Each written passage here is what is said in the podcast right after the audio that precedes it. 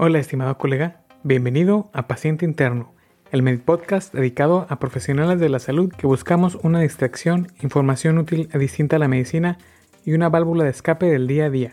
Soy su anfitrión, el Dr. Pánfilo, y el día de hoy les tengo las mejores historias paranormales que han ocurrido dentro del hospital. Estas historias están recopiladas específicamente para ti, y donde los fenómenos que preceden a la muerte de los pacientes son los más misteriosos Además, esas historias son las que te dejan esa sensación de escalofríos el resto de la guardia cuando nos pasa algo parecido. ¿Te ha pasado algo similar a ti o a algún colega? Este episodio está patrocinado por Med Innovación Médica. Se escribe M3D Innovación Médica, que es una compañía que busca mejorar la eficiencia y seguridad de los procedimientos quirúrgicos en México.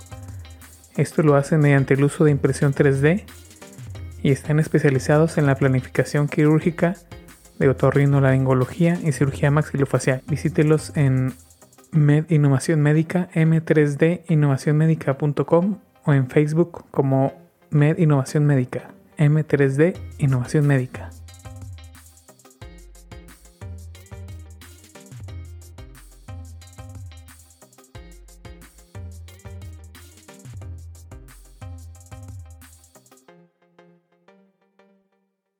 Quiero empezar mandando un saludo en especial a todos los que están en estos momentos trabajando o de guardia. Espero que la guardia o turno esté leve o lo más leve posible en estos momentos tan caóticos que estamos viviendo. Por supuesto, estas historias no están relacionadas a la situación actual, no parecería correcto contarlas, pero escuchen y disfruten estas historias y recuerden enviar sus propias experiencias a px.interno.gmail, la abreviación de paciente interno, px.interno.gmail.com. La primera historia nos la manda Julián Méndez. Estaba internado en un hospital y necesitaba una transfusión, por lo que mi primo vino a donar sangre y se quedó conmigo toda la noche hasta que nos quedamos dormidos. Yo me levanté agitado y gritando por una pesadilla que tuve. Mi primo, sentado al lado de mi cama, me pregunta, ¿tuviste una pesadilla? Yo le respondí, sí, y comencé a describirla. En el pasillo del hospital había una criatura alta y ancha, con una capa toda negra, con la cabeza saliendo como que del pecho, sin cuello y sin hombros, cabello largo, ojos rojos grandes y brillantes, volteando a verme y con una sonrisa horrible, señalando con su mano larga y puntiaguda hacia mí. Veo que mi primo empieza a ponerse tenso mientras le platicaba. Me interrumpió y él continuó con el sueño, exactamente como lo soñé. La criatura señalando hacia mí, tratando de agarrarme y sin poder moverme, totalmente paralizado, alcanza a tomar mi brazo y cuando lo agarra es una sensación de ardor intenso como fuego quemando mi brazo. Ambos tuvimos la misma pesadilla. Hemos tenido esta pesadilla recurrente desde entonces. A veces él me manda mensaje en medio de la noche contándome que ha tenido esta misma pesadilla. Número 2. Lucía Villarreal. Trabajo en un asilo privado, en el turno nocturno como enfermera. Estaba platicando con una compañera enfermera y de rojo alcancé a ver una sombra. Pasó por la puerta de la central de enfermeras. Volté a ver, pero no vi a nadie. Salí al pasillo y tampoco nada. Le dije a mi compañera, pero ella no vio nada extraño. Seguí en la guardia normal. Me puse a platicar con la chica de intendencia acerca de la sombra y me dijo que ella la había visto y que probablemente era el fantasma de un señor que había fallecido algunos años atrás, pero que sigue caminando por los pasillos porque su esposa aún está en el asilo. En el cuarto de ella a veces escuchan pasos, suenan las alarmas de llamado, incluso en, otros, en otras habitaciones donde no hay nadie. Me contó que una vez un residente del asilo estaba llamando a las enfermeras porque un hombre estaba parado en su puerta solo observándolo y desapareció justo cuando la enfermera entró. Número 3. Norma Leal. Trabajo en el hospital, soy enfermera. Estuve asignada al ala psiquiátrica con pacientes con Alzheimer. Una noche estaba en el cuarto de los medicamentos preparando mi carrito y escuché a alguien hablando en voz baja detrás de mí. Sentí una mano en mi hombro. Volté, pero no había nadie en el cuarto. La puerta estaba cerrada. Cuando llegué con una de las pacientes, se empezó a quejar de que un hombre se quedaba parado en su puerta por las noches. De nuevo, es el ala de los pacientes con Alzheimer, así que no lo tomé muy en serio y le dije que de todos modos lo checaría con la jefa y seguridad. Le comenté a la jefa y me respondió que esta paciente llevaba más o menos dos semanas quejándose todas las noches que un hombre estaba en la entrada de los cuartos. Regresé con la paciente para que me describiera el hombre y me dijo que era alto, vestía un traje negro y que hoy lo vio siguiéndome por los pasillos. Eso me sacó de onda muchísimo, pero lo que de verdad me asustó fue lo que me dijo enseguida. Oh, mira, está detrás de ti ahora, hija. Obviamente yo no veía a nadie detrás de mí, ni que me estuviera siguiendo durante la noche. Esta paciente falleció la siguiente noche mientras dormía. Número 4. Arturo Jiménez. Siendo interno en una guardia, me hablaron para ir con un paciente que estaba ingresado por una EBC. Ella había caído en paro. Iniciamos RCP. Duramos como 45 minutos, pero sin respuesta. Declaramos la hora de la muerte, 2.15 am. Las enfermeras empezaron a desconectar y limpiar. Les hablamos a los familiares para darles las noticias, pero ellos querían entrar y poder despedirse. Se despidieron, pero cuando salieron del cuarto, recuerden que esta paciente llevaba sin pulso más de 45 minutos y probablemente un nuevo EBC. Estaba pálida, pero de repente se sentó y llamó a sus familiares. Las enfermeras se apresuraron a poner el monitor y el equipo nuevamente. Ella se estabilizó, dijo adiós a su familia, pero cayó en paro unas horas después. Falleció una segunda vez. Número 5. Alberto Castro.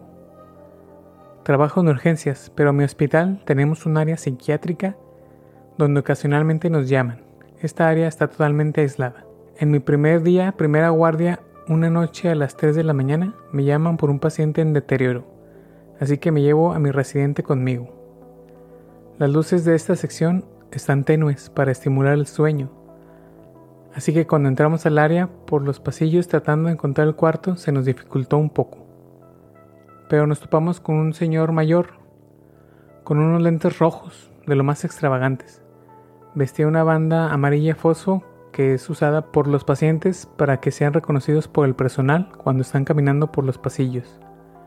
Bueno, muy amablemente nos señaló el camino, así que llegamos al cuarto del paciente. Una de las enfermeras, al ver que éramos nuevos, nos preguntó si no habíamos tenido problemas para llegar. No, le dije, en especial por el señor de los lentes rojos que nos ayudó, pero igual alguien debería estar al pendiente que no se saliera del área porque andaba en los pasillos a las 3 de la mañana. Nunca había alguien ponerse tan pálido tan rápido. Aparentemente, es uno de los residentes que tenía más tiempo internado ahí y guiaba a la gente nueva porque conocía muy bien el área. También nos dijo que había fallecido una noche antes. Nos quedamos despiertos toda la guardia, ambos, mi residente y yo, y con escalofríos hasta que terminamos la guardia. El doctor Javier Rodríguez trabaja en un hospital que tiene designada un área dedicada a pacientes con EBC. La mayoría de los pacientes son de la tercera edad y me he dado cuenta que existen dos fenómenos que los pacientes ven antes de fallecer. El primero, algunos dicen que un hombre o en ocasiones dos hombres vestidos de traje o gabardina entran a sus cuartos y hablan acerca de que deben alistarse para salir. Los describen como altos, elegantes, atemorizantes o en ocasiones molestos. El segundo fenómeno, los pacientes dicen ver niños pequeños, generalmente son ruidosos, corren por los pasillos o entran al cuarto a intentar despertar. Usualmente se quejan de lo malo que son los padres de estos niños al dejarlos correr solos en un hospital y de noche. Esto usualmente sucede un par de noches o incluso la misma noche en que fallecen. Oscar Ochoa trabajaba en los traslados del hospital hace un par de años la base de los traslados estaba en el sótano del hospital y ahí está también el almacén, la lavandería, pero yo odiaba estar ahí después de lo que me pasó. Una noche era el único en el sótano cuando comencé a escuchar silbidos al final del pasillo. Este pasillo lleva hacia el elevador. Me asomé esperando a ver a mi compañero de guardia esa noche, pero no había nadie. No le di mucha importancia, no me asusto fácilmente. Las noches generalmente están tranquilas, así que fui por algo de comer, pero escuché un ruido fuerte como un bang. Voy hacia el pasillo y veo una camilla golpeando contra las paredes. En este punto pensé, hmm, de seguro es mi compañero molestándome. Lo llamé por radio, pero me dijo que estaba en la cafetería. No le creí, así que fui para ver si lo sorprendía en el acto, tratando de asustarme. Voy a la lavandería y las máquinas se encienden. Entro esperando encontrarlo, pero está completamente vacío. Ok, pensé, algo no está bien, y empecé a ponerme nervioso. Salí de la lavandería y se apagaron las máquinas. Me quedé paralizado por un momento. Luego salí corriendo hacia el elevador cuando escuché nuevamente los silbidos. Lo más raro es que en algunas guardias me la paso silbando de forma inconsciente. Es como si estuvieran imitándome. En este punto estoy completamente seguro que soy el único trabajador en el sótano y presiono el botón del elevador para salir lo más rápido posible.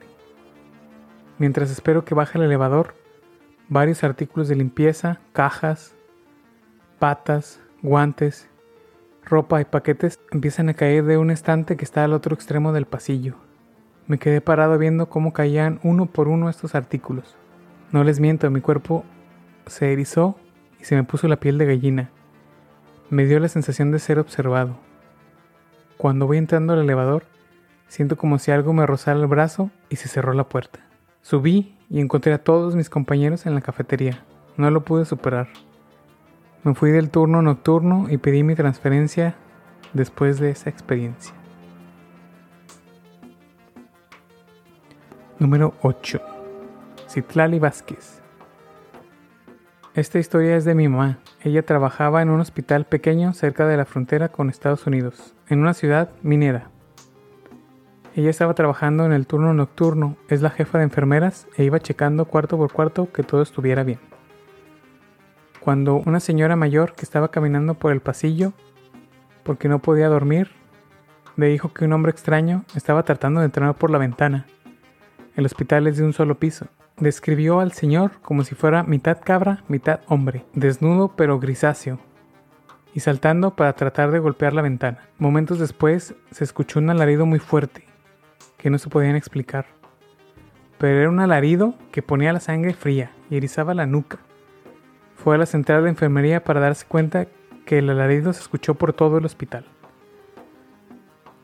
Desconcertando a todos, incluso algunos pacientes se asomaron por las ventanas y decían ver huellas de pezuñas alrededor de las ventanas.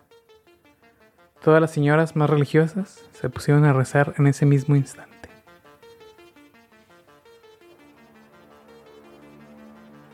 Número 9. Mónica N.Y. Esto es cuando estaba en un entrenamiento de RCP. Teníamos estos maniquíes regulares de plástico que se usaban también para entrenar a las enfermeras a vestir, bañar y hacer la cama. Incluso les ponían catéteres, electrodos y todo para hacerlos más realistas. Los guardaban en un almacén con llave para que no se los robaran, junto con más equipo de práctica y ropa. Un día me ofrecí para ir por unas sábanas cuando abrí la puerta del almacén estaba completamente oscuro. No se veía nada, tan oscuro que apenas se veía un poco con la luz del celular. Cuando encontré el apagador, que está detrás de un, estante, prendí la luz y vi frente a mí, sentado en una silla de ruedas muy vieja, el maniquí más aterrador que haya visto. No sé cómo los hacen los que se dedican a hacer maniquís, pero este tenía la cara como si fuera de agonía, torcida, y parecía que estaba sufriendo. Bien pinche feo. Bueno, agarré las sábanas que eran para la clase y cuando volteé a verlo, el maniquí pestañó. Me sacó de onda completamente, cerré rápido con llave y fui corriendo al curso. Nunca más volví a ese cuarto de almacén, ni a ofrecerme de voluntaria para ir por nada. Número 10. Patti Gutiérrez. Enfermera aquí. He trabajado el turno nocturno por siete años más o menos en varios hospitales. Una guardia, una compañera que se llama Jennifer, nos dijo a mí y a otra compañera más que algo muy raro había pasado unas horas antes. Un paciente había fallecido de forma abrupta. La habitación fue limpiada y llegó un nuevo ingreso. Después se empezó a quejar que no podía estar en esa habitación porque un hombre no, la dejaba, no lo dejaba dormir, ya que entraba al cuarto preocupado y preguntando por su perro o qué iba a hacer con su perro. Dice que su perro no sabe que él está muerto. Jennifer creyó que solo estaba diciendo incoherencias y le preguntó, ah, sí, ¿cómo es ese hombre? ¿Me lo puede describir? Y el paciente describió al paciente que había fallecido a la perfección. Pude ver cómo le daban escalofríos cuando nos estaba contando. Resulta que el paciente fallecido tenía un perro que había dejado con un vecino encargado. El nuevo ingreso fue movido de habitación y Jennifer dijo, pero yo no creo en fantasmas, no son reales, quiero verlo. Hoy voy a tratar de provocarlo a ver si se manifiesta. Dan las 3 de la mañana y las 3 estamos en la central de enfermeras. Jennifer pone videos de sonidos de perritos en YouTube, pero no pasa nada. Llegan unos camilleros para trasladar a un paciente. Empezamos a hacerlo de rutina para trasladar al paciente cuando escuchamos de la nada un ladrido fuerte y claro. Los camilleros hasta preguntaron si alguien tenía un perro en el hospital. Jennifer y yo nos quedamos pasmadas, casi orinándonos de la impresión. Leyendo estas historias me acordé de un par de historias propias y que se relacionan con lo que nos cuenta el doctor Javier. Una vez teníamos un paciente en piso de medicina interna y había estado por una sepsis. Duró más o menos dos semanas con tratamiento antibiótico. Y un día amaneció muy bien, platicando con su familia. Y estábamos pasando visita. Estaba tan bien, bueno, lo vimos tan bien que lo, ya lo íbamos a dar de alta. Pero nos dijo que ya le habían avisado que venían por él. Creímos que se refería como a sus familiares pero nos corrigió. Dijo, no, vino la muerte, pero es un hombre con gabardina negra y me dijo que ya era mi hora. Solo lo, lo miramos, solo nos miramos extrañados, preguntándole cómo se sentía. Dijo que muy bien. Decidieron los adscritos de todos modos dejarlo un día más con tratamiento por si acaso, pero esa misma noche falleció. Y la segunda historia es de mi abuela. Ella, ella padeció diabetes por muchos años, se cuidaba bastante, pero de todos modos llegó a una falla renal. Y ya en sus últimos días estaba hospitalizada, pero decía que veía una niña que se sentaba en la cama de enfrente, esas camas institucionales, que son de 4 por cuarto, y a veces la veía comiéndose una nieve o cono de nieve en otra ocasión le dijo a mi papá que había un cuervo gigante en la ventana y le decía que, lo corriera de la ventana porque pues, se le hacía muy, muy raro, muy feo. Pero pues todo el mundo se lo atribuía pues, a, a esas alucinaciones al estado renal.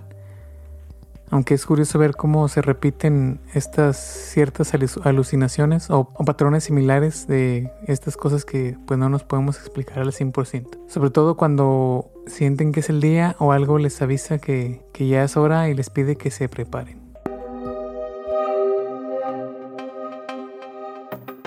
Bueno, mi estimado colega, hemos revisado algunas de las historias paranormales en hospitales que nos han enviado. Si a ti te ha pasado algo similar o algún colega, compártenos tu experiencia. Puedes enviarla al correo px.interno.gmail.com px.interno.gmail.com Puedes encontrarnos también en pacienteinterno.com, todo pegado, para escuchar los demás episodios de historias sobre pacientes. Y desde ahí escucharnos en cualquier plataforma de podcast que utilices. Spotify, Apple Podcast, Google Podcast, Amazon Music y los primeros dos episodios platicamos sobre historias de pacientes con las mejores excusas para objetos alojados en el recto. Ese es el primer episodio. Y el segundo episodio platicamos de historias de pacientes que nos alegran el día como profesionales de la salud. Esos pacientes que se portan chidos o les va bien con su tratamiento. En el próximo episodio hablaremos de un tema muy importante para este 2020, que es la salud mental y cómo los profesionales de la salud somos los que tenemos mayor resiliencia y mentalidad de seguir adelante. Pero no hay que dejar de lado este aspecto de la vida en la situación actual. Por mi parte es todo por el momento. Hasta el próximo episodio. Bye.